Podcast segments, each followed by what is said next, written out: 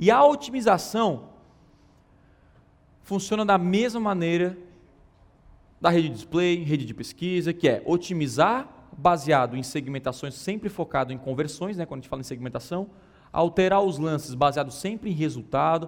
Ah, Thiago, meu custo por view está caro, meu custo por view está barato. Não importa. Importa o CPA. Foca no CPA.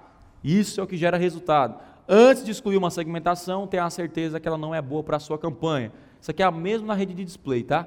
Otimização de anúncios. Otimize baseado na métrica de conversões. Se você não tem conversões instalado, de novo, você vai ser o gerente de tráfego Bird Box.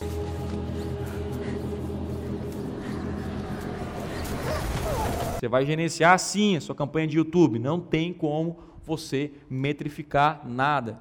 Insira no mínimo três modelos de anúncio para cada três. É o mínimo que tem que ter. Hoje eu entendo que eu preciso de mais. Eu sempre coloco cinco, seis.